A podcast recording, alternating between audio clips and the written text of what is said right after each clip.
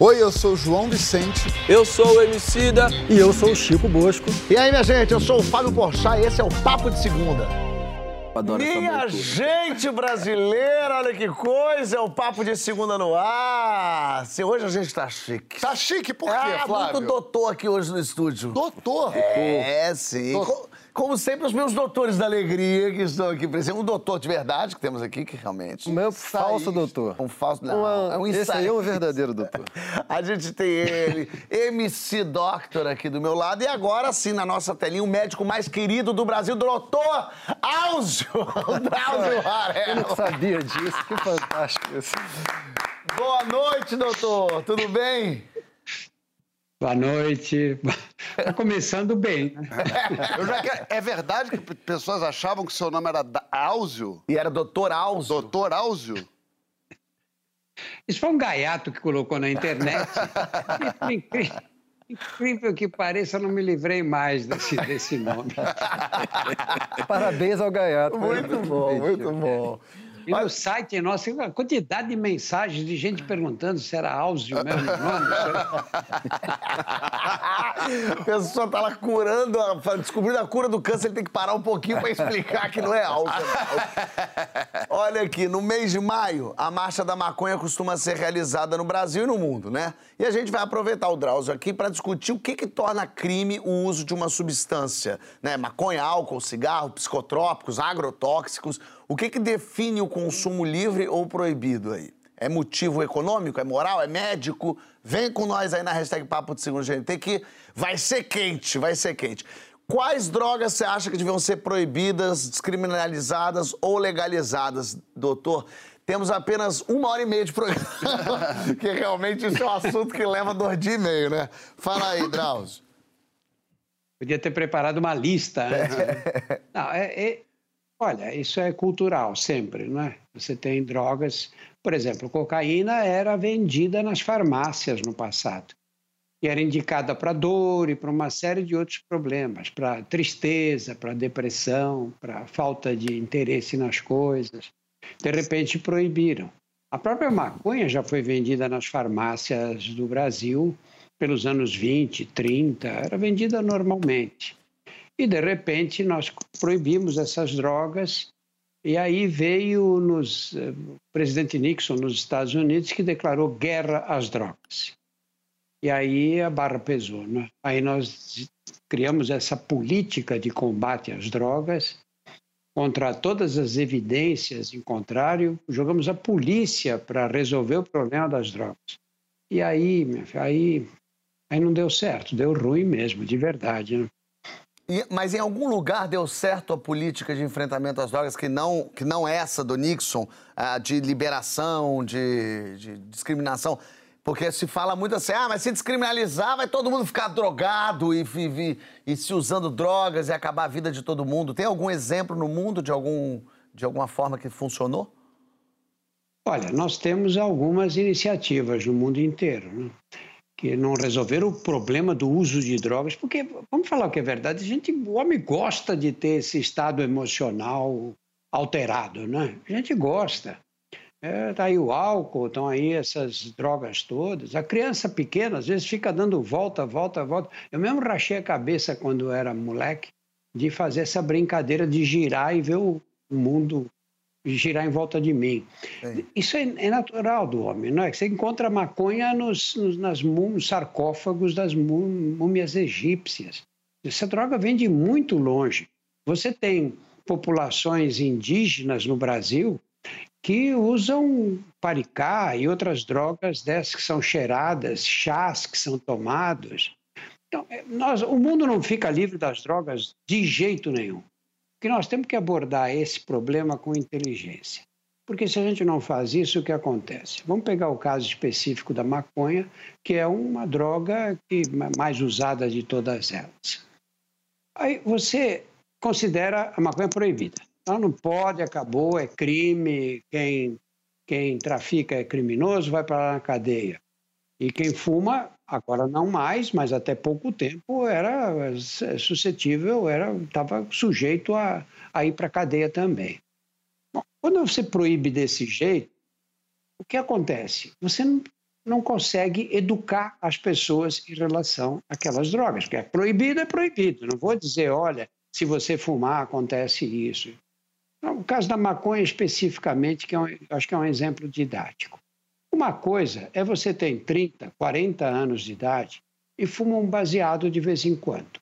A ação que isso provoca no cérebro tem determinado, determinadas características. Outra coisa é você ter 12 anos, quando você está com o lobo frontal ainda em formação. É, nós temos que informar as crianças: olha, nessa idade não dá para fumar maconha, porque vai interferir com, com, com, a, com, a, com a formação, dos, com a configuração dos neurônios cerebrais. O que acontece com os adolescentes? Eu rapidamente não vou entrar em muitos detalhes. O centro das emoções, que fica nesta área do cérebro aqui, amadurece depressa. O adolescente já tem. Desculpa, estou é muito problema. animado aqui. É, bom, bom, esse é. assunto é interessante. O, o adolescente já tem esse centro amadurecido, enquanto o lobo frontal demora mais tempo. Vai amadurecer aí para lá dos 20 anos. O que, que faz o lobo frontal? O lobo frontal é quem re recolhe todas as informações dos outros centros cerebrais. Por exemplo, eu estou olhando para essa câmera aqui, a imagem vai se formar onde? Aqui atrás no cérebro, no lobo occipital. Eu não enxergo com os olhos, eu enxergo com o lobo occipital. É ele que monta a imagem. Os olhos são só uma lente que projetam a imagem para esse lado do cérebro. Eu escuto, eu tenho um centro da audição. Eu vejo um ambiente, eu vejo cores, eu percebo, eu percebo detalhes do ambiente em que eu estou eu sinto a pele, eu toco nas coisas, eu tenho a percepção tátil. O lobo frontal recolhe todas essas informações e é ele que me vai fazer tomar a decisão final. Então eu vejo uma fumaça, eu sinto o cheiro de fumaça, começo a sentir que está esquentando o ambiente, o cérebro diz: espera, isso aqui é um incêndio que está acontecendo, cai fora daqui rápido, vai embora depressa essa, ele é o responsável pela tomada de decisões.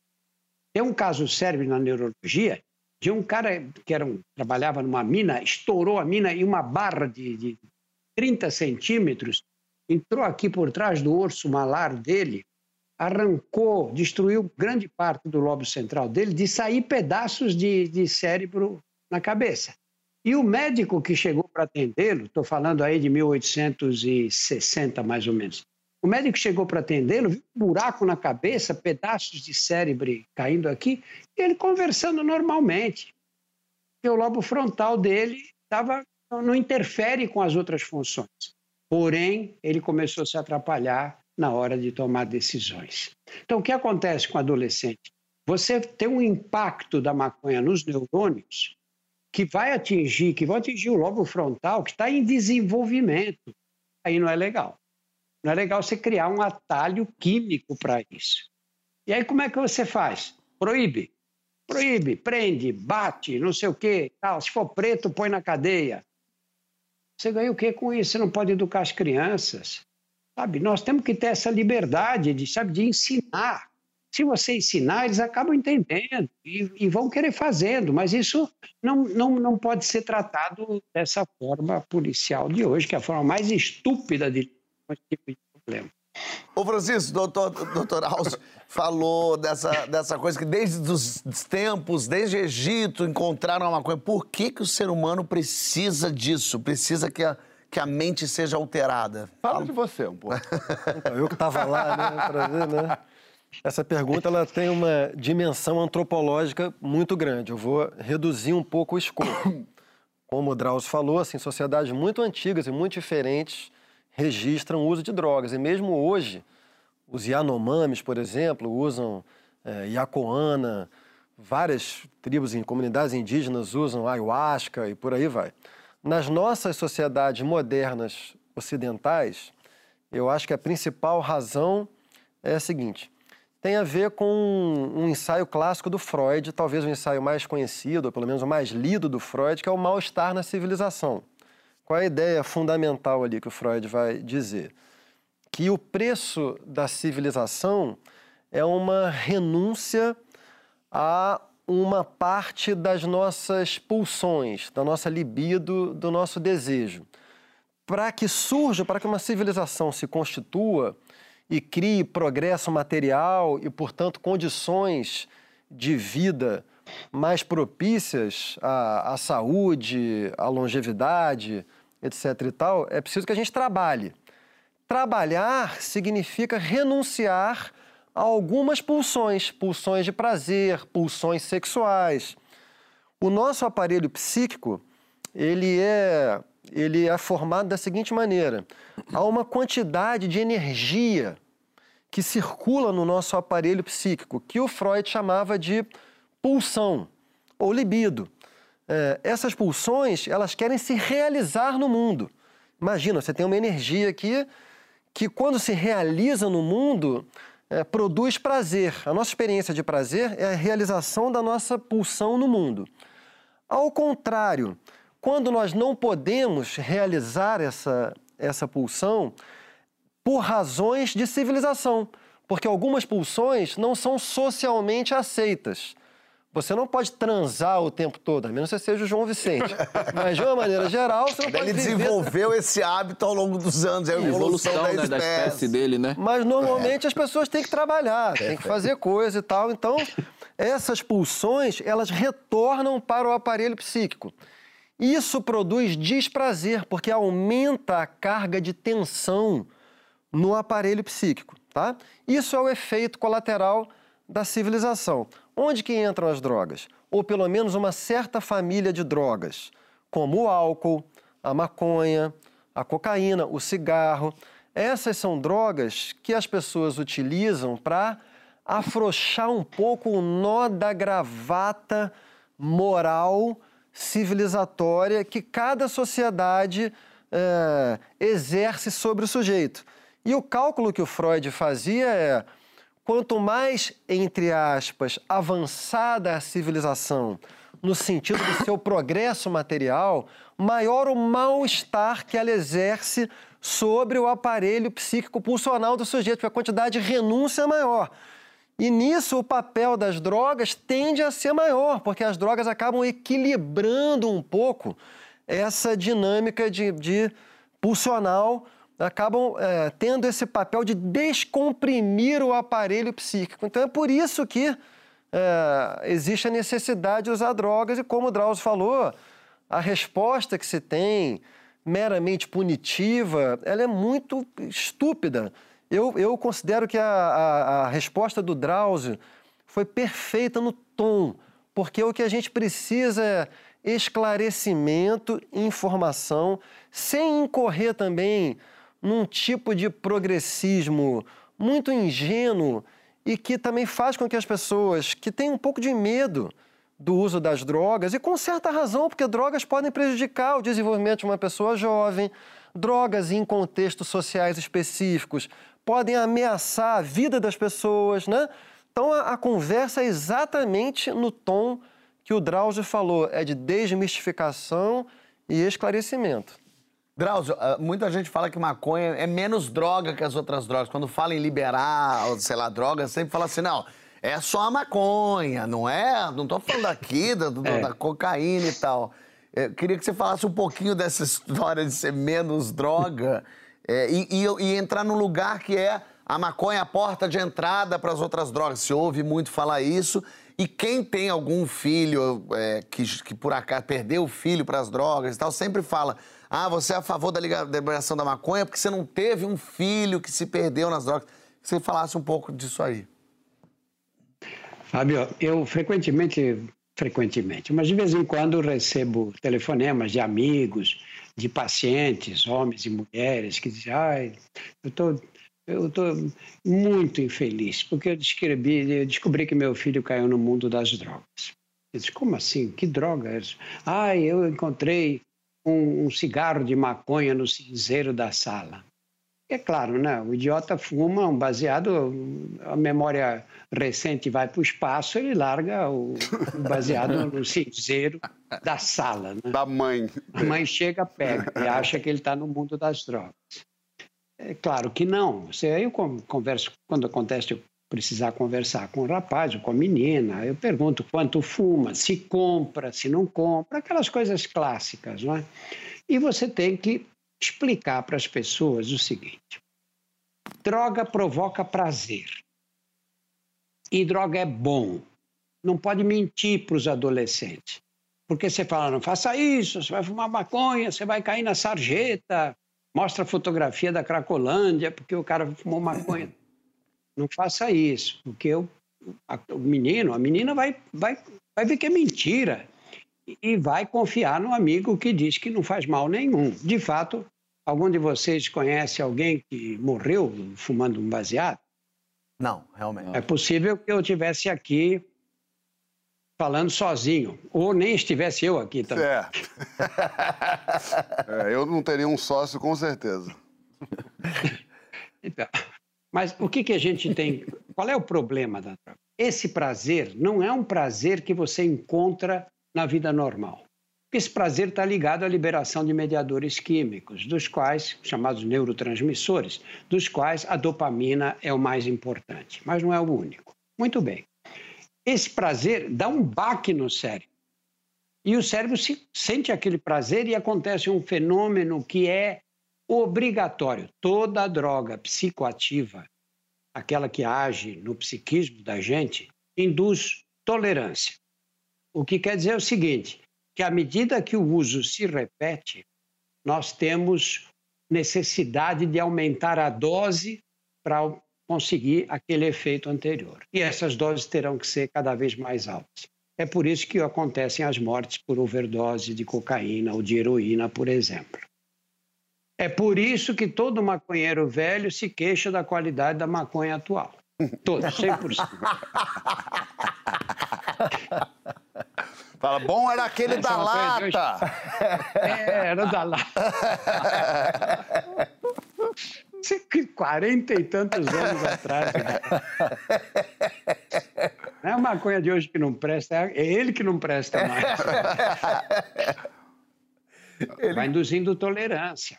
Sim. E tem um outro detalhe, é essa, esse, esse prazer você não encontra na vida cotidiana. Porque na vida cotidiana, quais são os prazeres?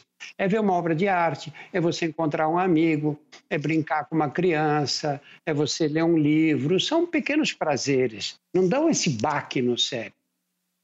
E tem um outro detalhe: quanto mais rápido ou quanto menor o intervalo de tempo se passa entre o uso e o prazer, mais vicia. Vocês conhecem alguém viciado em loteria federal? oh, o cara é louco, joga na loteria federal todo dia. Claro que não existe isso. Porque ele joga na segunda-feira, vai correr no sábado. Esquece. Mas viciado em caça-níquel, sim. Porque você puxa aquela alavanca e de repente vem um monte de moeda e aí dá aquela recompensa rápida. Quanto mais curto o intervalo entre a ação e a recompensa, pior. Por que, que você pega o usuário de crack ele não se interessa por cheirar cocaína. Ele não se interessa porque o crack que você fumou, ele bate no pulmão, vem direto para o pulmão, e daí vai para o cérebro. Ele chega em 7 segundos, 7 a 10 segundos, ele está agindo nos receptores cerebrais. Uau! Ao passo que você cheira a cocaína, ela gruda na mucosa e vai sendo absorvida lentamente, atinge um pico e o efeito é um, é um barato muito menos, menos intenso. E você, quando tem esse, esse tipo de prazer, o resto perde a graça. À medida que você vai repetindo, a vida vai perdendo a graça. Porque aí você só tem prazer quando você dá um baque de, de neurotransmissor, um baque de, de dopamina no cérebro. Né? Esse é o problema todo. Emicida, não é mais fácil falar para o filho não usar droga se a droga for proibida? Se tá, ó, tá liberada a droga, mas não usa, meu filho. A gente vê o álcool é liberado. E a gente vê um monte de adolescente bebendo, com 13 anos já toma, tem um coma alcoólico, bebe nas festas e tal. Não, sendo proibido, não seria um argumento tipo, pelo menos a gente impede que essa gente vá atrás com facilidade? Eu acho que não, mano. Não é tão simples. É...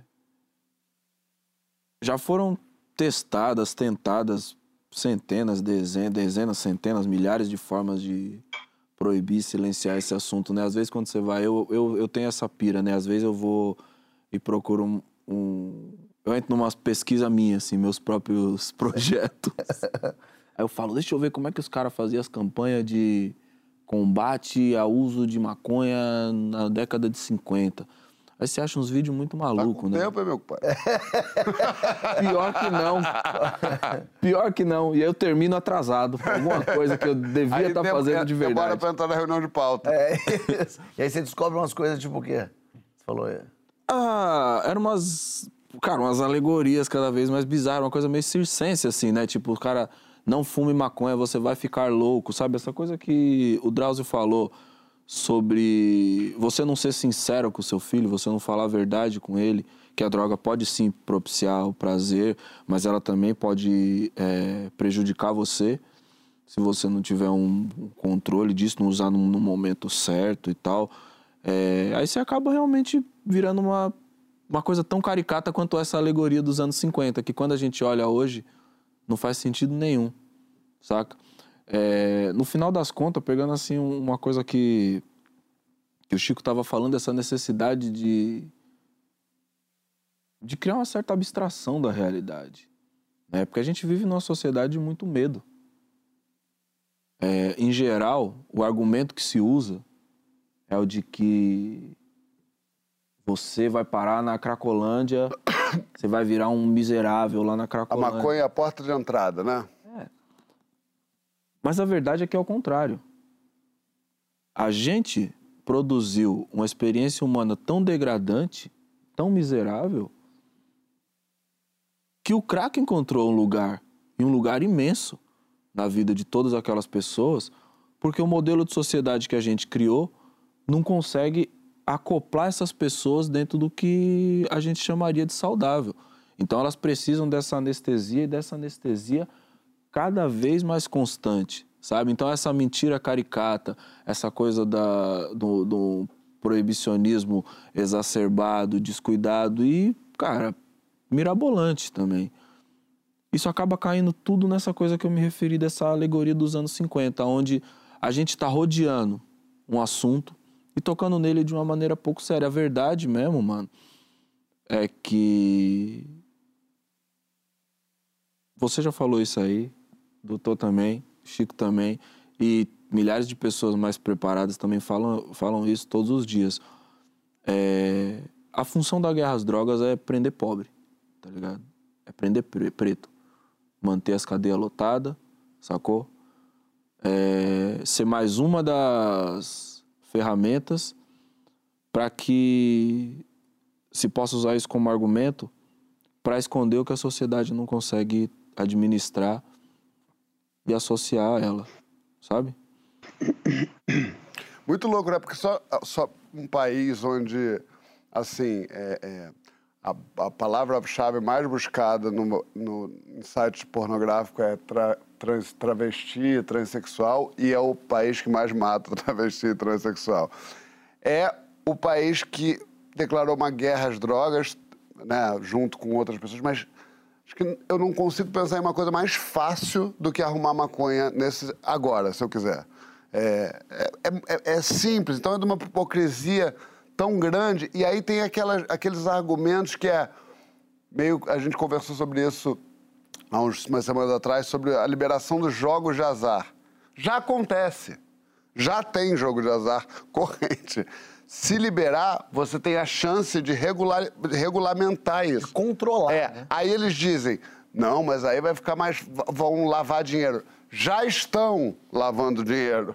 Então é, é- então é muito doido. Eu não entendo a lógica, por exemplo, disso ser tratado como, um- como um problema de segurança pública e não de saúde pública. É, não dá para entender o princípio. É muito hipócrita a maneira que é tratada a coisa. É isso. É, é- é- é a polícia atrás de usuário e traficante de rua, ou de, ou de biqueira, ou de boca de fumo. Ninguém interessado em prender a ponta de lá. Ninguém trabalhando para prender a ponta de lá. Então, é, é- o, o que para mim soa como um teatro, essa guerra de drogas. Quer dizer, soa não, é um grande teatro. é um teatro, assim, para botar preto na cadeia, para você da, limpar a sociedade. Isso que o Emicida falou, eu amei. Que, uh, que o crack se encontrou na sociedade como o único agente de conforto para uma grande parte da sociedade que não tem nada além de se dopar para viver. Drauzio, você, é, você percebe que essa discussão de o que pode ser é, aprovado ou não, o que pode ser utilizado ou não, é, no Brasil, no, no, a gente não chegou nem na escala 1 do 0 a 10, porque quando a gente começa a falar disso, as pessoas já as pessoas que não entendem absolutamente nada de nada, que nunca fizeram um estudo, já falam: não, isso é um absurdo, isso é uma vergonha. Quem é, quem é que decide isso? Como é que a gente consegue ter um, um debate sério com gente que entenda sobre isso para chegar a uma conclusão? Olha, eu acho que a gente tem que pensar o que os outros países fizeram e estão fazendo e analisar essas experiências eh, cientificamente mesmo, ver o que deu certo, o que deu errado, como as coisas funcionaram ou não.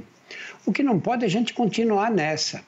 Eu acho que, do meu ponto de vista, eu começaria com a maconha. Por quê? Porque a maconha não é uma droga que causa Causa dependência, sim, claro. Eu tenho amigos que começaram a fumar maconha nos anos 60 e fumam até hoje. E são homens de 70 e tantos anos. Mas para a hora que quiser, né, Drauzio? Mas para a hora é. que quiser. Eles dizem que não vicia. Tem um amigo que tem mais de 80 anos e fuma maconha até hoje. Eu disse que se não fuma, não dorme. Enfim, é uma droga que vicia, como qualquer. Tudo que dá prazer vicia. Aí você diz, bom, mas então o sexo vicia? Esse é o sexo, o, o alimento. O, o, quando você chega a um certo nível de prazer, acaba a procura. Porque essa, a procura. Estou parecendo um neurologista, neurobiólogo hoje. Mas, mas o que acontece? Quando você tem prazer, você ativa certos grupos de neurônios. E esses neurônios ativam outros, porque eles se ligam ao centro de recompensa. O centro de recompensa é aquele que reconhece o prazer e te manda buscar a repetição do prazer, o que é ótimo, né? Senão você teria sexo uma vez na vida só e nunca mais. Você não iria procurar uma comida gostosa, um bom paladar. Então, a recompensa, você vai atrás dela. Muito bem. Esse mecanismo, depois que, quando é numa função fisiológica, ele se esgota. Então, você tem prazer sexual, mas aí vem o orgasmo e você relaxa. Na, a droga faz um curto-circuito nesse mecanismo. Ela ativa e mantém a ativação. E aí você tem que repetir para ativar de novo. E você fica buscando numa coisa que é incessante. Então não é uma brincadeira, não é coisa que a gente possa brincar. Eu nunca cheirei cocaína, por quê? Eu nunca cheirei porque eu falei, eu vou gostar, e aí? O que vai acontecer? Uma vez lá no Carandiru, teve uma época no Carandiru que todo mundo fumava crack crack entrou em 1992 no Carandiru e arrebentou, foi uma coisa maluca. Eu um dia falei, vou provar isso aí. Não é possível, sou médico, todo cara que eu atendo diz que não fuma crack, eu acho que ele é mentiroso, porque todo mundo que fuma. Que, que efeito é esse? O que vai acontecer?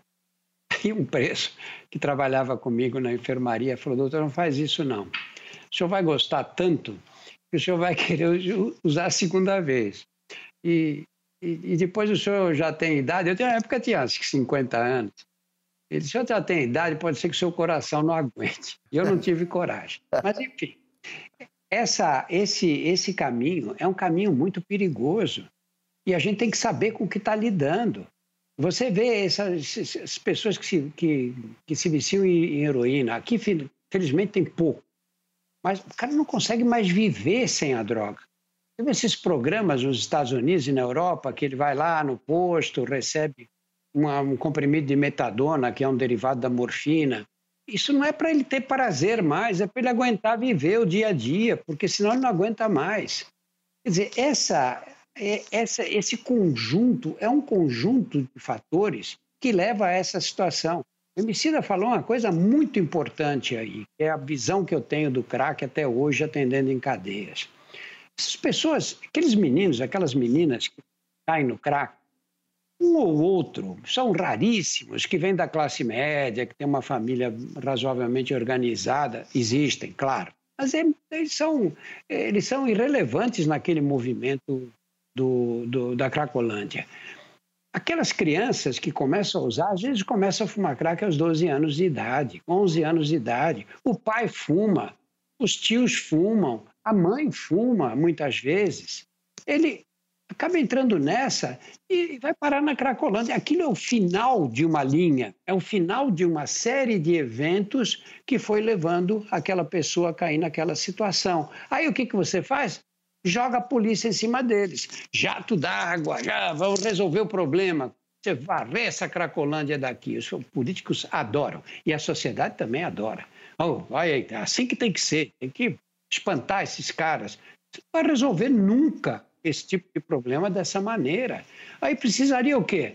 Um longo processo de estudos, de medidas que deram certo em outros lugares, tem ousadia para tentar esclarecer a sociedade de que essas medidas precisam ser tomadas dessa maneira e que não adianta querer resolver esse um problema tão complexo como esse na base da porrada, né?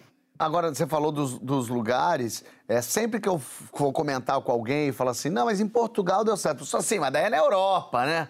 Ela fala, bom, mas no Uruguai deu certo. Mas também olha o tamanho do Uruguai, pequenininho. Nunca é um argumento suficiente para dizer que no Brasil funcionaria isso. E aí agora com os estados americanos, que daí sim já são maiores, é, onde cabem uns quatro Uruguai ali dentro, é, tem, nos Estados Unidos está funcionando isso, né? A coisa estava andando, pelo menos, não sei como é que está agora. Olha, varia muito. Você não consegue importar uma solução de outro lugar. O que serve para Portugal não vai servir aqui. O que serviu para o Uruguai também e o que acontece em Nova York não, não pode ser aplicado em São Paulo. Nós temos que procurar o nosso caminho. Nós temos que, para isso, entender o que está acontecendo, saber que é um problema de altíssima complexidade e que nós vamos ter que lidar com ele. E sabe por que nós vamos lidar? Porque não vai acabar. Isso não tem fim virão outras drogas. E nós temos anfetaminas correndo soltas aí, e que a classe média usa, os meninos, as meninas da classe média usam nas baladas. Nós temos que entender que o uso de drogas é, faz parte da vida moderna. E nós vamos ter que lidar com elas. E não, e não como drogas, de um modo geral. Você ter dependente de maconha é uma coisa, dependente de cocaína é outro. De heroína, muito diferente ainda. De anfetamina, outras características. Nós temos que aprender como é que se faz e, a partir daí, desenvolver estratégias que permitam criar pequenos programas, testar a eficácia deles e aí ampliar no caso daquilo que deu certo. Vamos acertar, vamos errar também, mas é assim que nós vamos encontrar o melhor caminho. Não há outra forma que eu veja.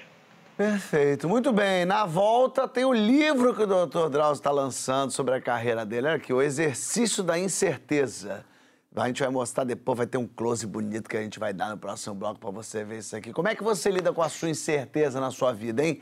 Conta lá na hashtag Papo de Segunda no GNT que a gente já volta.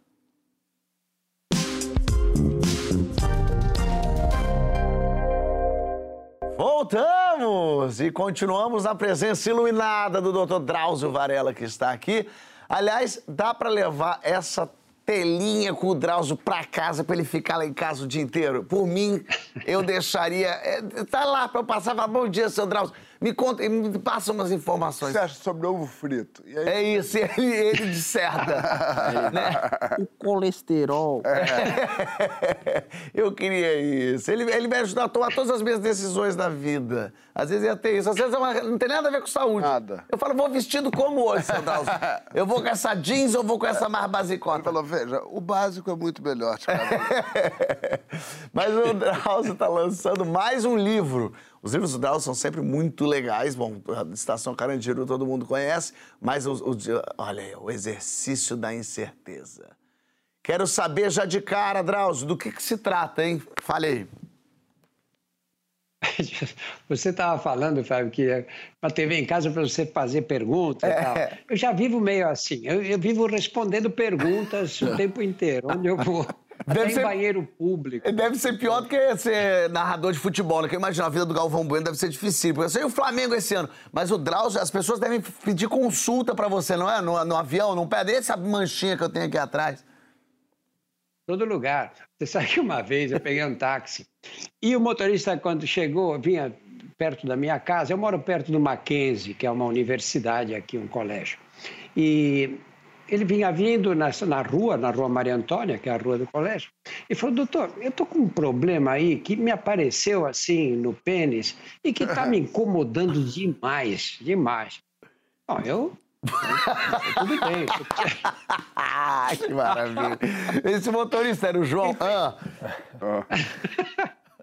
Aí eu disse, não, é, saber um, um médico, né? A mulher falou, ai, doutor, é, minha vida é difícil, eu estou tão sem dinheiro, mas é uma feridinha que está me incomodando, arde, às vezes coça.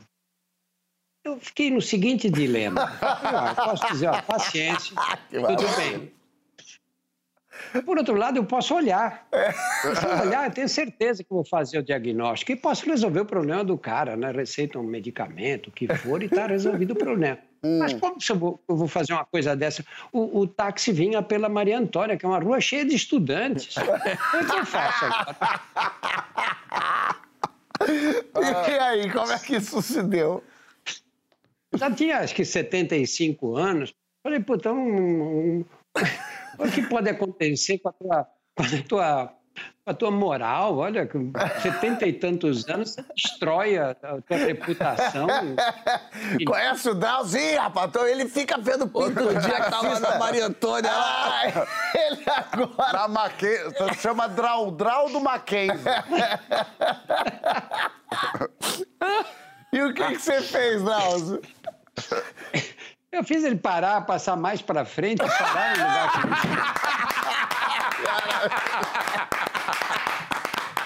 Isso é uma maravilha. E era o que o diagnóstico? Eu tô curioso. Falei para ele, tira rápido que eu olho.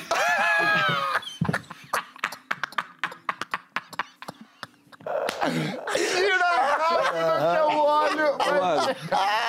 Oh, às vezes as pessoas param eu e falam só pra eu fazer uma rima com o nome delas, eu fico meio de bico, nunca mais eu vou reclamar de fazer uma rima com o nome das pessoas.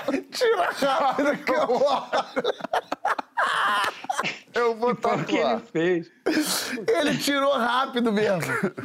Tirou rápido. Aí... Eu olhei e falei, tá bom, já vi, já vi, já fui saindo do táxi. E... Tem um herpes, eu dei a medicação. Ai, meu Deus do céu, que coisa maravilhosa. perdeu essa, perdeu que história é essa? Ai, perdeu que coisa essa. boa. História é essa, História é essa, poxa. Esse é só um teaserzinho pro pessoal saber que Drauzio já está convidadíssimo para ir lá contar a história. Meu Deus do céu, mas Drauzio, o exercício da incerteza, essa foi uma das maiores incertezas que você teve na sua vida. Vejo o pior ou não vejo? Mas o que, que tem aqui dentro desse livro maravilhoso, Drauzio? Olha, Fabio, eu fiz, quando eu completei, nós completamos 50 anos de formado, minha turma e eu, a Faculdade de Medicina da USP faz uma homenagem aos sobreviventes né, dessa época. E, e aí, o diretor faz um discurso e meus colegas falam: ah, você que foi orador da nossa turma, faz um, umas, diz umas palavras aí, no máximo 20 minutos. E eu falei, falar o quê? Né? Fui adiando, adiando, deixei para a última hora e resolvi escrever fazer assim, o que aconteceu com a medicina e com a gente nesses 50 anos, e com o país nesses 50 anos, né? E fiz esse artigo, fiz essa coluna, foi uma parte, esse discurso, foi uma coisa de uns 20 minutos, não grande, e depois a Folha publicou. Falei com o Sérgio Dávila, mandei para ele, falei, olha, vê se tem interesse em publicar. Ele falou, ah, nós vamos publicar. E publicar, né? Um espaço generoso até.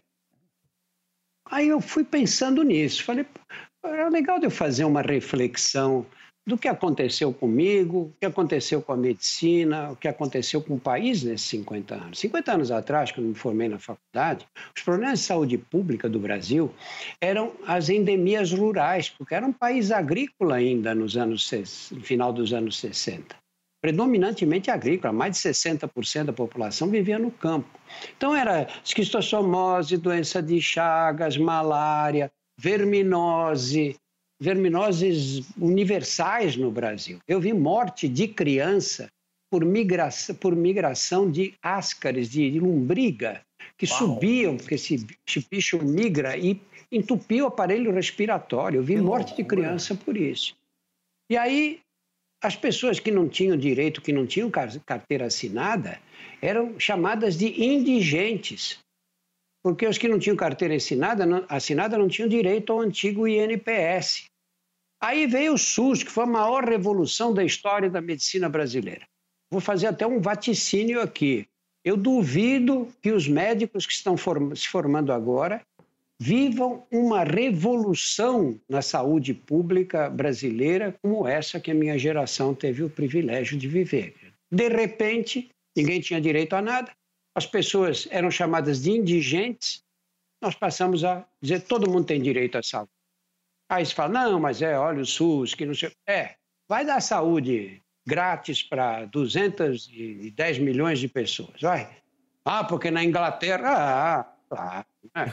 60 milhões de habitantes, dinheiro, todo mundo estudou, até eu organizo saúde. Quero ver aqui.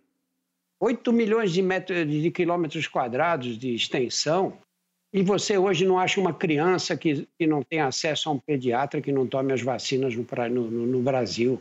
Eu nasci num bairro operário, você sai de um lugar onde eu nasci e vai para a Praça da Sé, você leva meia hora andando. Eu não tomei vacina nenhuma, eu tive sarampo, coqueluche, catapora, tosse comprida, o diabo. Eu e nem as crianças que moravam ali naquele bairro operário. Hoje você vai, circula pelo Brasil, aí você vê gente em cada lugar e vai ao pediatra, vai lá no posto de saúde, toma as vacinas. O Brasil fez uma revolução que é reconhecida no mundo inteiro. O SUS, é um sistema de saúde considerado dos melhores do mundo. Não riam, dizendo, ah, que absurdo, suja, fila, não sei o quê. É, porque é para 210 milhões de pessoas. E tem ilhas de excelência, coisas maravilhosas. Né? Eu não vou ficar me estendendo aqui, que parece que eu sou candidato a ministro da é a terceira via surgindo, a terceira via. Olha aqui, mas a gente vai debater agora, é, é, aprender a conviver com as nossas incertezas. Isso é possível? Incerteza de saúde, de dinheiro, no amor, no trabalho. Como fazer para a incerteza não te paralisar? Vem que tem na hashtag Papo de Segundo GNT. Ó, já vamos dar outro close bonito aqui nesse livro. O doutor Drauzio já disse que quando era médico mais jovem, tinha mais certezas. O que, que foi te deixando menos seguro, doutor? a complexidade. Ah. A complexidade. Porque você, quando se forma, começa a fazer medicina, você aprende a fazer o quê? Diagnósticos, diagnósticos e como tratar as doenças. E você acha que se você souber fazer diagnóstico, pedir os exames certos e tratar as pessoas daquele jeito, você é um excelente médico, ou é um bom médico, pelo menos. E a vida vai te ensinando que não é bem assim. Isso que eu estou dizendo em relação à medicina vale para a vida de um modo geral. Não é bem assim, porque as pessoas são diferentes. Você trata um doente de determinada maneira, resultado ótimo. Você trata o seguinte, com a mesma doença, a mesma idade, tudo semelhante, você trata igualzinho e dá tudo errado. Aí você diz essa coisa de medicina mais complexa. Eu não, se, se os seres humanos fossem todos iguais, se não houvesse biodiversidade, tudo bem, ela seria uma ciência só. Agora, como os seres humanos são diferentes, ela não é só uma ciência, ela é uma arte também. Arte não no sentido do artista. Medicina é uma arte abstrata. E não existe arte abstrata que você não vê em lugar nenhum, né? Você tem, faz uma escultura com mármore, você faz, você pinta um quadro. Mas a medicina tem uma arte que é o quê? É a adaptação do conhecimento científico para aquela pessoa em particular. Essa é a arte. E aí cada médico vai fazer de um jeito. Como é que ele adapta, como é que ele explica, como é que ele toca as pessoas. Medicina é uma profissão para ser feita com as mãos. Se você vai ao médico que não te examine, mesmo que ele acerte o diagnóstico, você sente que foi mal atendido. É se não houver contato com as mãos, você não completa o, o ato médico. Infelizmente, isso está cada vez mais, mais raro no atendimento médico de hoje. Então, é, o, o livro discute isso. Quantas incertezas foram surgindo, quantas dúvidas, não é? a, a culpa que o médico carrega pelos casos que ele resolveu mal ou pelos erros que ele cometeu. É, são culpas que permanecem a vida inteira. Eu lembro de todos os erros que eu fiz. E não adianta você dizer mal, mas de quantas pessoas você acertou, não adianta. Uma, uma, uma situação não compensa a outra de jeito nenhum. Enfim, é basicamente uma discussão sobre esse tema geral. Tem uma pergunta. Ah, fale. Drauzio, mas nesse, nessas décadas todas de atuação, o avanço da dimensão mais propriamente científica da medicina, ou seja, baseada em exames laboratoriais e de imagem, isso não reduziu a dimensão da incerteza ou não? Reduziu muito, claro. Reduziu muito. Os avanços foram enormes, enormes. A medicina que eu, que eu saí da faculdade fazendo, eu, meus colegas e eu, eu não, não, não tem nada a ver com a atual. Completamente diferente. Nós tínhamos uma medicina que não era baseada em evidências, era baseada em opiniões. O professor chegava a dizer isso eu trato dessa maneira. Se perguntava por quê? Eles, porque a minha experiência mostra que é o jeito certo de tratar. E, no entanto, era, às vezes era uma experiência ridícula, absurda, e ele era mal preparado, e os outros saíam repetindo. Vou dar um exemplo para vocês. Câncer de mama. Parecia um, tinha um cirurgião na Johns Hopkins University, lá em Baltimore, na, é onde é hoje mesmo. Era um grande cirurgião, chamava, chamava Halsted. E o Halsted uh, operou, operava as mulheres e de, desenvolveu uma cirurgia que tirava a mama inteira da mulher, todos os linfonodos, os gânglios, as ínguas aqui debaixo do braço e este músculo peitoral aqui. E ficavam, ficava a pele em cima das costelas, você via as costelas. Você imagina, você pega uma mulher e destrói essa mulher com essa mutilação desse tipo. E ele batia o pé dizendo que com esse tipo de cirurgia agressiva, ele conseguia curar muito mais do que os outros médicos. E comparou os resultados dele com os de outros médicos. Só que você não sabia que tipo de paciente cada um operava. Muito bem. Isso foi em 1860, por aí, ou 70, não tenho bem certeza. Nós ficamos mais de 100 anos fazendo isso. Eu, no início, no Hospital do Câncer, cansei de ver. Essa era a cirurgia. E tanto faz se o tumor tinha um centímetro ou se tinha dez. Aí precisou haver um grande estudo nos Estados Unidos, nos anos 90 praticamente, e nesse estudo, nesse estudo ficou demonstrado que se você tirar só o tumor, irradiar o local, eventualmente fazer quimioterapia, você preserva a mama. Então você imagina, durante mais de um século, nós mutilamos mulheres inutilmente por falta desse tipo de, de, de, de estudo, é, de estudo que, que fornecesse as evidências necessárias. Por isso que você vai desenvolvendo um grau de incerteza grande. Nós estamos fazendo assim agora. Será que isso não vai mudar daqui a pouco? Será que não vai ficar claro que não é isso, não é dessa maneira que as coisas devem ser feitas? Enfim, não vou. não, isso é ótimo. Continua. Agora, Joãozito, ah. A, o ser humano quer ter certeza. O ser humano faz mapa astral, o ser humano quer saber o futuro, o ser humano quer saber qual que é a melhor escolha para ele fazer.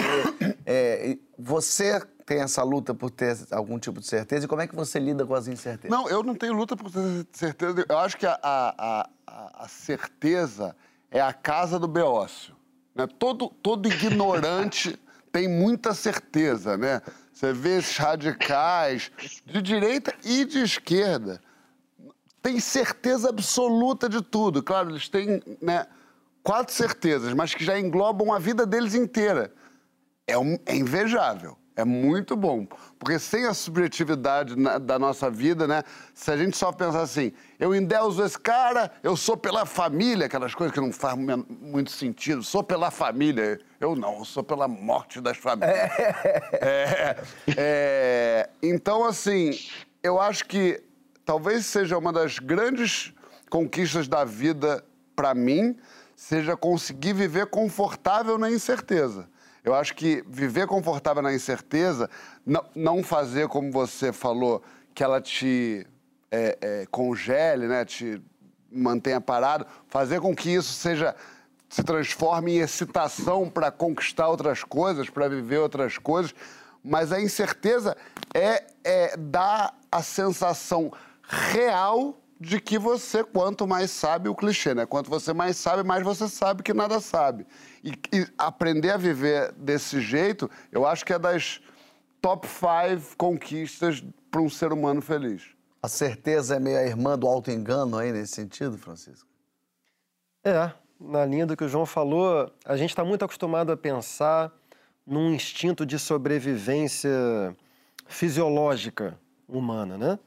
A gente não quer morrer, então a gente faz tudo para a preservação do nosso sistema fisiológico. Mas há também uma espécie de instinto de sobrevivência é, psíquico. Assim. Aquilo que em geral nós chamamos de eu é um conjunto de identificações que a gente vai fazendo na nossa vida e que formam a imagem que nós temos de nós mesmos, a nossa autoimagem, e a imagem que nós passamos para os outros. Né? É, é muito difícil de abrir mão dessa imagem, que é, portanto, feita das identificações que fizemos e das ideias que temos. Então, isso é o que responde pelo chamado, por exemplo, viés de confirmação. É, nós temos uma tendência um comportamento cognitivo que é inercial, porque a gente quer preservar a, a nossa imagem, a nossa a constituição do nosso eu. É muito difícil nós termos uma atitude cognitiva para o mundo que seja de abertura radical a colocar em xeque as nossas próprias ideias. É difícil e, entretanto, é o que a gente tem que buscar. É, tanto de um ponto de vista pessoal, porque a manutenção dessa posição cognitiva entrincheirada leva à burrice, como o João falou, porque leva à pura reprodução daquilo que a gente já sabe, né? mas também porque o custo social disso é muito grande. Né? Se pensa num custo social que é, que é termos uma população, levando o argumento a uma caricatura, não tão distante da realidade em que vivemos, o custo social que é termos uma sociedade que já de antemão sabe das suas posições políticas, morais, Não, comportamentais. Não, é, é onde estamos vivendo. É onde estamos É. vivendo, em, em larga medida, né? A ponto de a gente ter chegado a uma situação, é impossível deixar de falar disso, sobretudo na, na, na, na presença do Drauzio, né? É, a gente, no meio de uma pandemia, nós, a ciência conseguiu desenvolver vacinas que, em muito pouco tempo, e que foram todas submetidas a, um, a um- a um critério de padrão ouro, né, para poderem ser sancionadas pelas respectivas agências de saúde dos países, começaram a salvar vidas, provaram que tinham efeitos colaterais mínimos quando os tinham, e uma boa parte da população se recusava, se não a tomar as vacinas, porque a verdade é que o, o Brasil teve um alto índice vacinal no fim das contas, né? Mas pelo menos Todo mundo quis. pelo menos uma boa parte defendia uma posição retórica anti-vacina. Por quê? Por entrincheiramento narcísico e ideológico que repudia os argumentos, repudia as evidências, repudia a ciência.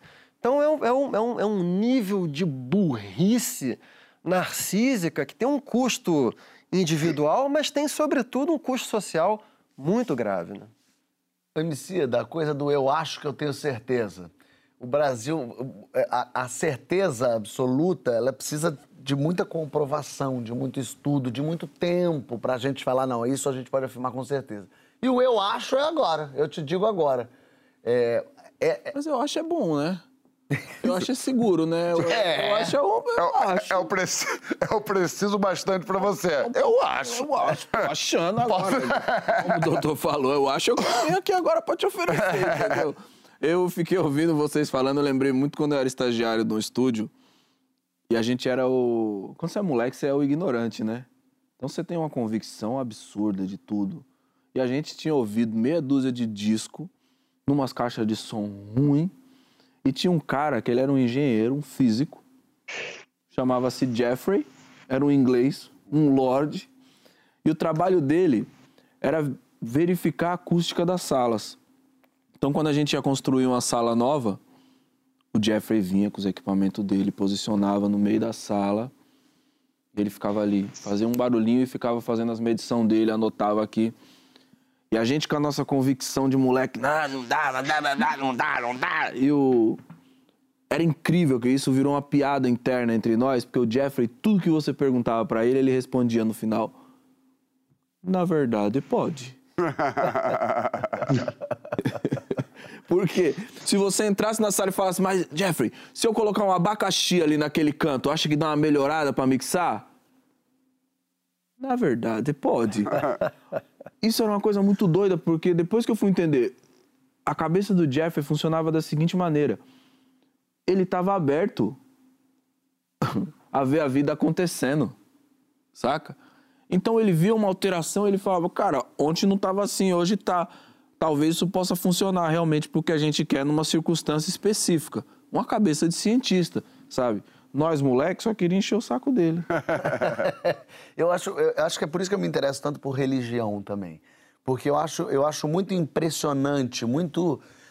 Eu, eu fico assim fascinado por uma pessoa é, modificar a sua vida, as suas decisões, aquilo que que ela vai seguir com, com ela e com a família dela em cima de alguma coisa que ela acredita porque ela acredita.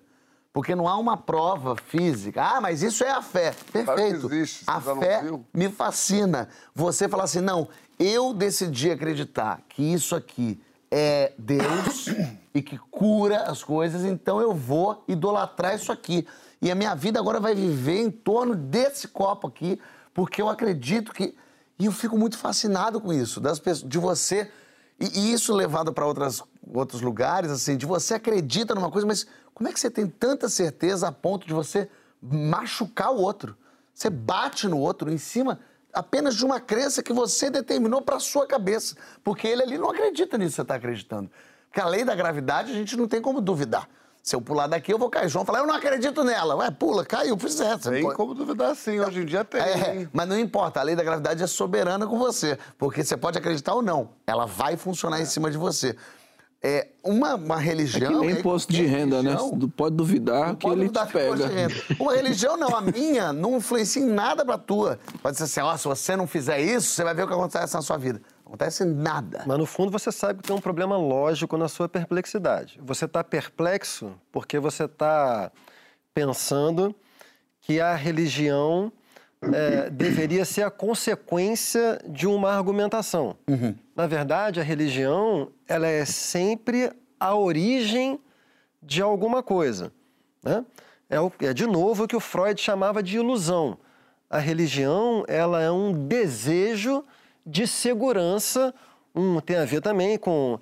com é, é, por isso que existe uma associação entre religião e drogas, né? Por isso que o Marx chamava a religião de ópio do povo, porque são duas formas de consolação diante das, das agruras da experiência humana. São duas formas de transcendência. As drogas via uma transcendência neuroquímica e a religião via uma transcendência psíquica. Você tem a necessidade de acreditar que tem uma transcendência que justifique as dificuldades desse mundo, que são enormes, né, Fábio? E, e quando você faz essa identificação que te faz muito bem, você não vai querer colocar isso em xeque por nada. Mas o que o Fábio está dizendo é que eu também sou obcecado pela fé, né? Sou obcecado por gente que tem mais porque eu gostaria de ter fé. Porque no final das contas, fé te dá isso, te dá uma certeza de que vai dar tudo certo no final. Isso é uma coisa que eu dou todo o meu dinheiro do, que eu posso ter, minha avó, minha mãe. É uma minha... certeza. É uma certeza, uma garantia. Qual uma máquina de lavar tem, você tem na sua vida. Tem João, alguns custos colaterais. Porque assim, ó, não importa o que você fizer, é o plano de Deus para você. É, se é ruim, é porque Deus queria que fosse o que você ia sentir, se é bom é porque Deus te deu. E aí, no final das contas, fica tranquilo que Deus tem um plano. Então, é perfeito. Ah, belezinha. O Woody Allen fala que a pior coisa de ser ateu é que ele não pode voltar para depois para dizer eu estava certo. É. Acho que a gente vai pra outro bloco, Eu Fábio? acho que a gente vai para outro bloquinho, sim, sabia? A gente vai voltar com o atleta Drauzio Varela. Ah, não fala sim, isso. Sim, sim. A gente vai debater o jeito como a gente cuida da nossa saúde ou a gente estraga ela, né? Você se considera saudável ou tá correndo atrás do prejuízo? Rasga na hashtag Papo de Segunda GNT que a gente já volta.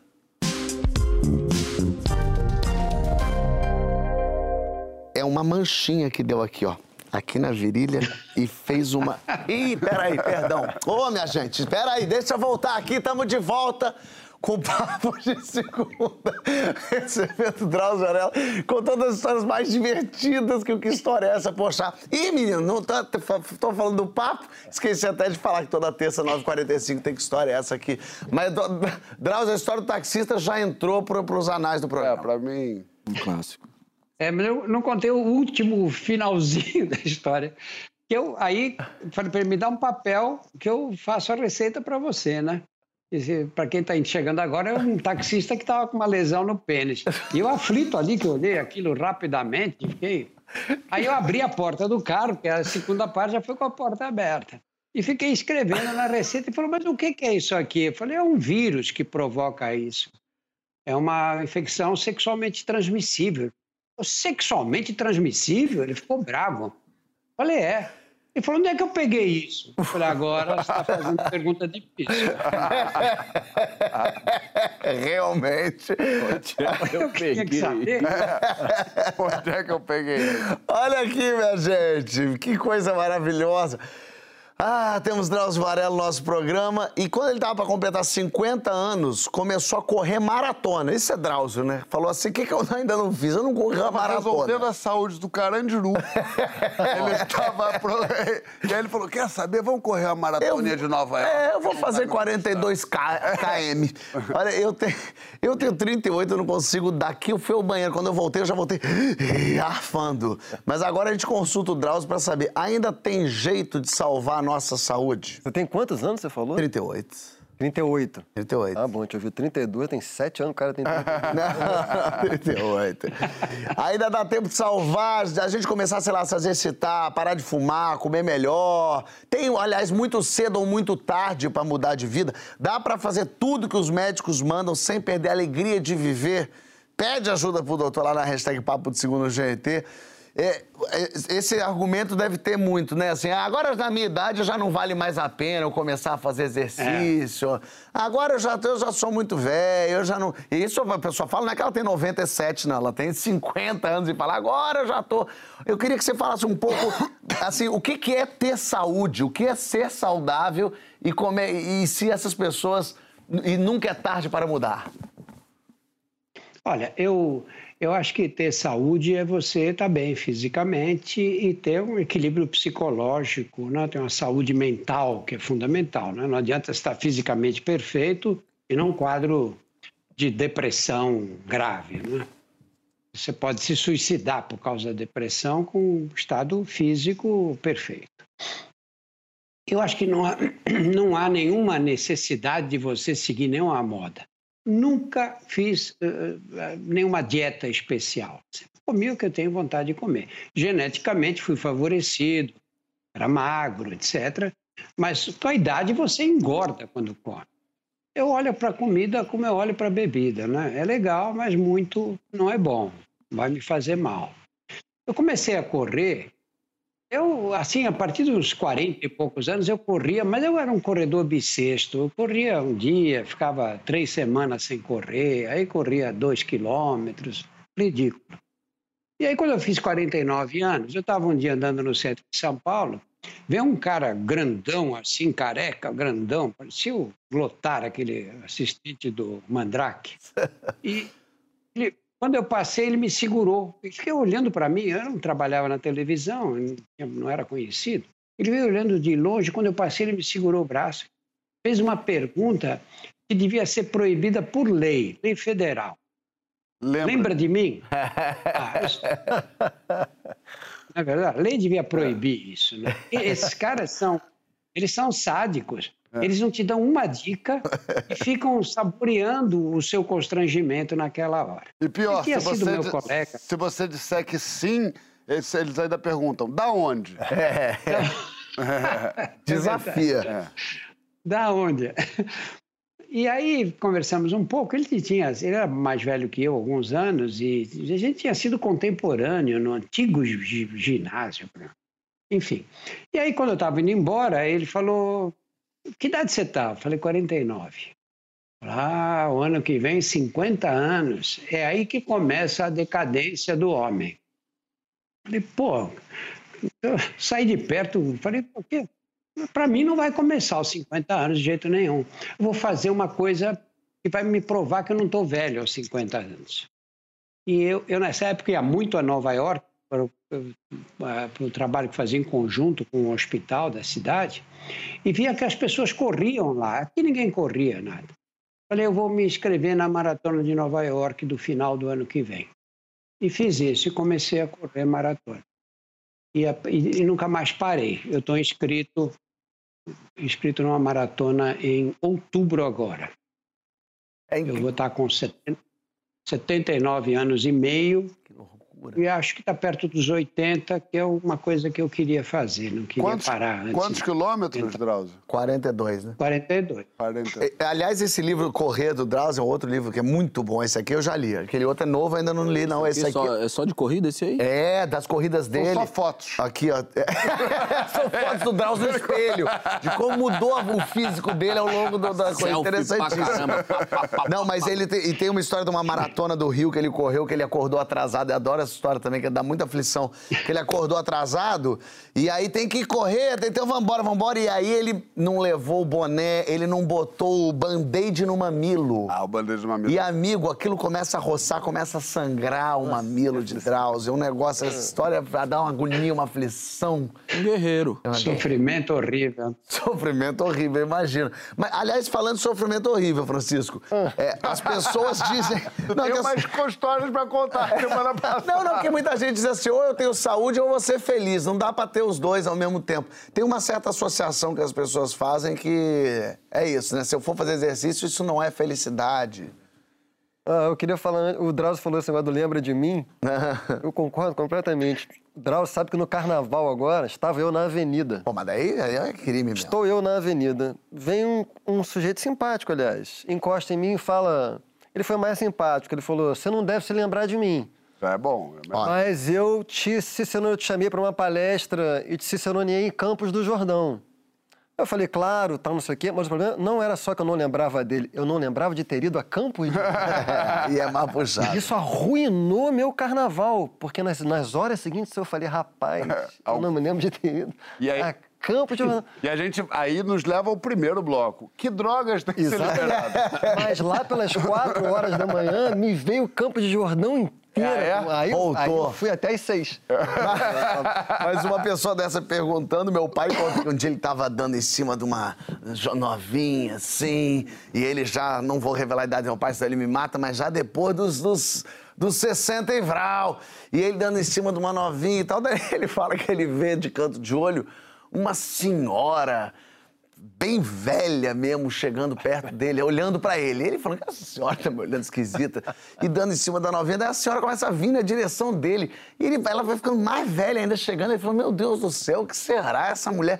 Aí a senhora para do lado dele e fala, Fábio, tá lembrado de mim? Eu era irmã do teu amigo, eu era irmã mais nova daquele teu amigo. Ele era mais velho que ela. A novinha que tava falando com ele saiu correndo. Lógico, achou que tava falando, sei lá, com 50 anos, descobriu que tava falando com um, cara de 100 anos de idade. Ou seja, até o lembra de mim pode prejudicar a gente numa conquista dessa. Mas, Francisco, fala aí. Eu vou falar, vou falar muito rapidinho, porque eu tenho a mesma sensação que você. Como é bom ouvir o Drauzio. É, né? isso é verdade. Já tá, a gente a está muito acostumado com gente interessante passando aqui por essa é, tela é. ou essa poltrona, mas o Drauzio é realmente uma coisa muito rara, assim. Dá vontade de ficar ouvindo. Ele fala crocante também. É isso. É muito bom. Eu tô morrendo de vontade. Eu, eu, é tudo que ele bom. vai falando vai me dando sintoma que é. eu quero mostrar para ele. Eu queria que ele fosse meu pai. Aí eu verbalizei. Eu tô tentando segurar isso. Quer levar, doutor? Quer Quer levar? Eu não recomendo. Cara, junta tudo, né? A figura paterna com a pessoa que eu posso falar, isso aqui tá isso é, é ruim, isso aqui. É o pai Você quer, ao invés de responder, quer perguntar alguma coisa pro Drauzio? Não, eu respondo deixa. muito rapidamente. É porque, é porque em geral, é, o conceito de saúde hoje passa muito.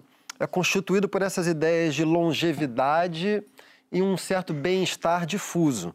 Como o próprio Drauzio falou há pouco, isso não dá conta do conceito de saúde, né? Não adianta você estar com seu sistema fisiológico funcionando bem e estar com uma depressão e morrer ali em diante. É, então, hoje em dia, aquilo que a gente associa à saúde está muito dentro do campo da renúncia dos prazeres e das intensidades.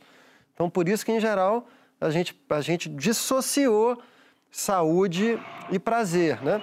Em outras épocas não foi assim, por exemplo, nos anos para só ficar recentemente nos anos 60 e 70, a gente pensava mais saúde em termos existenciais, assim, a saúde estava mais ligada a uma existência intensa, embora possivelmente mais efêmera, menos longeva, né?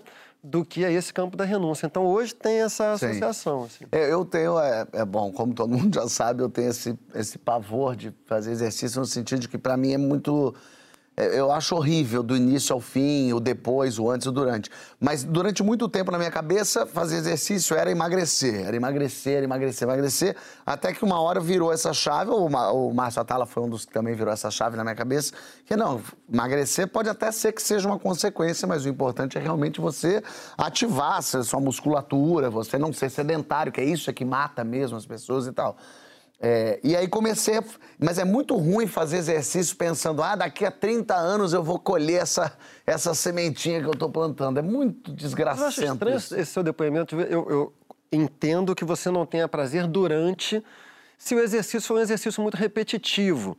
Diferentemente, um exercício lúdico, por exemplo, jogar futebol. Vôlei de praia. Uma... Tá gostando do vôlei de praia? Beach tênis, que tá na Tá gostando do vôlei de praia? Tá. Eu mas, mas lesionei, não Eu recebo vídeo mas, toda você... semana de alguém, de alguém que tá na praia Johnson? filmando, fala, teu amigo aqui. Eu de sunga, eu de sunga, é. uma baleia branquinha. Quero assim, saber, assim, já pau. jogou com o Eric Johnson? Ainda, ele é futebol. Ele é futebol. Eu sou ah. só vôlei. Mas você falar que não tem prazer depois, quando você termina uma sessão eu de? Eu fico exausto, eu passo o dia inteiro exausto. Eu fico suando duas horas depois vontade de se alimentar melhor. Não, mas ó, é estamos falando de uma pessoa que malhou é, ao todo, assim... Ao mas, todo na vida inteira? É, não, não. Seguido, um, um mês. Não, não, seguido já malhei. Tirando um a medida certa. O medida certa foram três meses só. Mas, mas eu já malhei assim um ano, me fazer exercício. Mas eu acho tudo ruim, me, me destrói tudo. Mas o homicida não, não é que ele tenha a pinta também desse alterofilista. Cara, outro dia o homicida foi na minha casa almoçar, aí veio um amigo nosso, Davi Júnior. Aí ele falou assim: não, o Davi Júnior falou pra mim, é. Não, ontem foi muito difícil, porque eu e a Emicida, a gente tava correndo e muita gente, eu falei pra ele... Opa, opa, Eu e o Emicida estávamos correndo. O que é isso? Vai eu falei, mas deixa ele é concluir que eu venho, eu venho embora. Eu falei, mas, eu falei, mas o Davi, o Davi é, eu, o Davi é, muito, é, amigo do Emicida hoje, mas na época que, eu, que, que, há um tempo atrás, ele falou, sou o maior fã do Emicida. Eu falei, essa coisa de tá, tá trocando coisa aí, né? Vai estar tá mentindo pro, pro Emicida. Mas não, realmente depois mostrou uma foto dos dois correndo. Correndo. E se tem uma pessoa que eu não botaria um dinheiro não, que me dá a corrida, não. é o Leandro eu, eu até Não, mas deixa eu falar o que aconteceu. Ah, tava sendo assaltado. Aí eles saíram correndo e foi aí que... Não, mas o Davi é outro nível, né? Não sei. Eu sou bolinha de meia, tipo, eu dou uma corridinha ali, ó, puf, Não, mas você saber trotar pra mim já é muito. cinco mesmo? É. Cinco não é pouca coisa. É, cinco que tá isso, bom. rapaziada, cinco, seis quilômetrinhos ali de manhã. Mas isso de nunca manhã? vi. Isso nunca é, viu um. Nunca vi um Calton Light na vida. Aí já é fácil, Também, também tem isso, também tem isso. O pecado né? que vai te cobrar lá na frente, me se der a preguiça ou a gula? É a gula. A gula, né? Mas a preguiça, mas eu não acho que a preguiça é pecado mais não também. Ao contrário, né? Não, Ao o que, que o Quintana falava, que a preguiça é o combustível do progresso, entendeu? Se o homem não tivesse preguiça, ele não tinha inventado a roda, e se não tivesse roda, não tinha nada. mas, o Drauzio... Mas... Ah, fale, fale, fale, fale. Não, não, você estava falando porque não tem disposição para fazer exercício e tudo. Essa disposição não existe. Quando você ouve alguém dizer, não, eu levanto, mas eu levanto com a vontade de correr, de nadar, de não sei o quê, é mentira. É, mentira. Isso não existe. Você me ajudou tanto Não agora. existe. Hum. É, não existe. Sabe, ele fala Olha, as coisas que a gente quer falar é, com embasamento é uma científico. É uma certeza é. dele, gostei. Isso é certeza. E por que, que eu digo que é certeza? Porque eu corro há praticamente 30 anos, distância longa, e que me obriga a treinar. Você não corre 42 quilômetros de um dia para o outro. Então, Primeiro eu conto para todo mundo como eu contei aqui. E aí eu fico mordido, né? Falo, não, claro. tenho que agora não vou dar para trás, claro. Só que eu trabalho muito, então eu tenho que acordar às 5 horas da manhã para correr, 5 e meia. É nem... Nesses 30 anos, se existisse essa disposição, eu tinha sentido isso uma vez, pelo menos. Nunca senti. Nunca. Essa é a Deus, prova cabal. E não existe. Pô, 30 anos não são 30 dias. Eu vou, o primeiro quilômetro, olha, eu faço assim, eu vou para a cama, amanhã eu vou correr. Então ponho lá o tênis, a camiseta, o calção.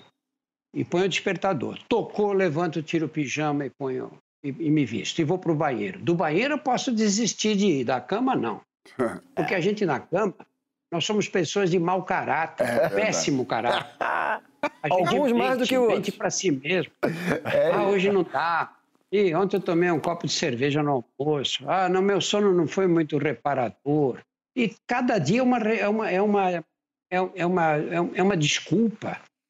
E, e, a gente não dá essa desculpa definitiva. Não, eu não vou porque eu sou mau caráter. Não, não, você fala, não, mas amanhã, ah, eu ia é, correr meia hora hoje, vou correr uma hora e meia amanhã. E no dia seguinte é a mesma história. Olha, eu pego, moro em São Paulo, que é uma cidade agressiva. Então, eu desço para correr na rua, chega ali, eu não faço alongamento, que se eu ficar ali me alongando, volto para a cama. Eu saio correndo. Durante o primeiro quilômetro, eu vou dominado por um único pensamento. Não há o que justifique um homem passar pelo que eu estou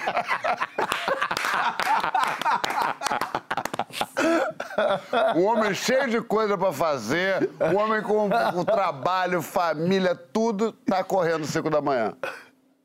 Claro, não existe isso. Olha, os animais gastam energia em três situações. Eles gastam energia atrás de comida, atrás de sexo ou para fugir de predadores. Com as três necessidades garantidas, o que eles fazem? Economizam energia, todos. Você acha que o homem das cavernas levava um, andava 20 quilômetros para levar comida para casa? e depois ele ia comer só um pouquinho e fazer um exercício para não engordar, e comia até arrebentar. Drauzio, pelo amor de Deus, eu queria, eu queria agradecer imensamente o Drauzio por ter é, falado cientificamente aquilo que eu sempre quis falar. Ele, numa passagem só, chamou o João de animal e o Fábio de mau caráter. Eu sempre quis e nunca tive as condições. Por mim, é, pode e, ele, e ele é científico, então a gente não há contra isso. Mas, ao mesmo tempo, então... Drauzio... Fala, fala, fala, termina. Não, fala, fala, fala. Não, eu ia falar, porque ao mesmo tempo, é claro que a gente sabe, é, a gente está indo, mas sabe da importância do exercício, mas as cidades não ajudam as pessoas a, a, a, essa, a esse esforço. A sociedade, o sistema que a gente vive hoje não faz com que as pessoas tenham possibilidade, mesmo que, digamos, caminhar é de graça, não precisa ir para academia para caminhar, você pode caminhar pelas ruas mas você não tem espaço para caminhar, a pessoa acorda às 5 da manhã, volta para casa às 8 da noite, é, chega em casa ainda tem que fazer a comida de todo mundo e dar banho em todo mundo e acorda no dia seguinte. Então, ao mesmo tempo, a sociedade não está ajudando a gente, é, a população das, do, do, do, do seu local, a conseguir viver de uma forma saudável, né? especialmente nos bairros pobres, não é? Ah. Que você não tem espaço, não tem, não tem como fazer isso e pessoas que viram. Você, eu lembro um rapaz que entrevistei no Fantástico uma vez, ele, ele chegava, saía às cinco e meia da manhã, chegava em casa às nove horas da noite. Como é que vai fazer exercício? Aí o que, que a gente tem que fazer nesses casos?